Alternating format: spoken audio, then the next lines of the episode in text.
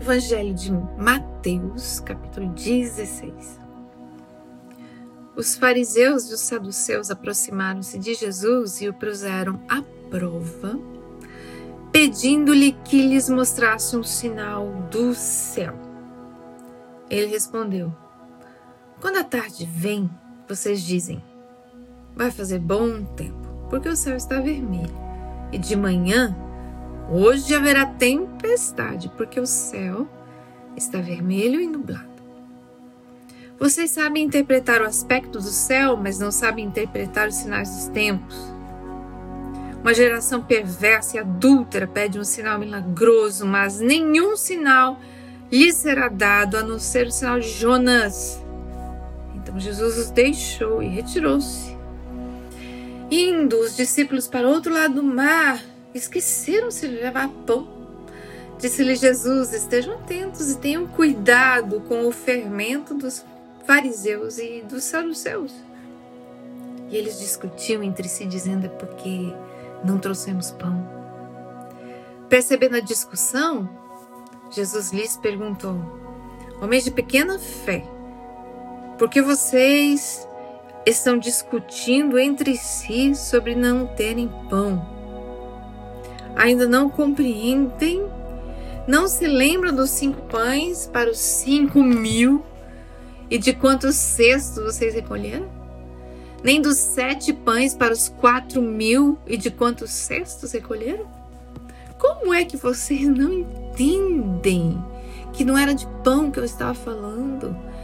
Tomem cuidado com o fermento dos fariseus e dos saduceus. Então entenderam que não estava lhes dizendo que tomassem cuidado com o fermento do pão, mas com o ensino dos fariseus e dos saduceus. Chegando Jesus à região de Cesareia de Filipe, perguntou aos seus discípulos: Quem os outros dizem que o filho do homem é? Eles responderam: Alguns dizem que é João Batista, outros Elias, ainda outros Jeremias, algum dos profetas. E vocês? perguntou ele. Quem vocês dizem que eu sou? Simão Pedro respondeu: Tu és o Cristo, filho do Deus vivo.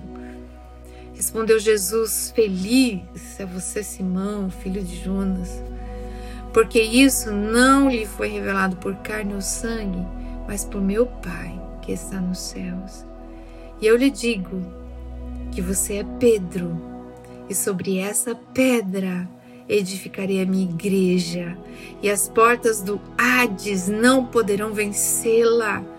Eu lhe darei as chaves do reino dos céus. O que você ligar na terra terá sido ligado nos céus, e o que você desligar na terra terá sido desligado nos céus.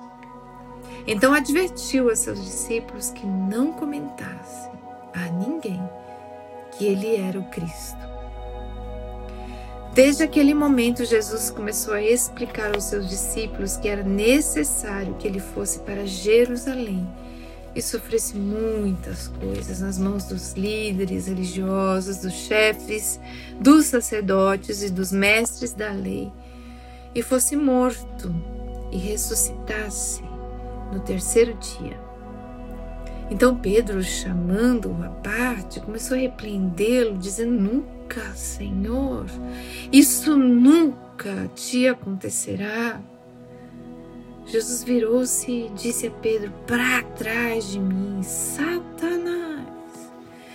Você é uma pedra de tropeço para mim e não pensa nas coisas de Deus, mas nas dos homens. Então Jesus disse aos seus discípulos: Se alguém quiser acompanhar-me, negue-se a si mesmo, tome a sua cruz e siga-me.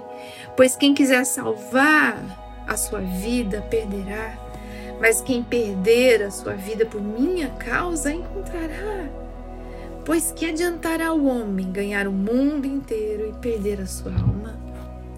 Ou o que o homem poderá dar em troca de sua alma?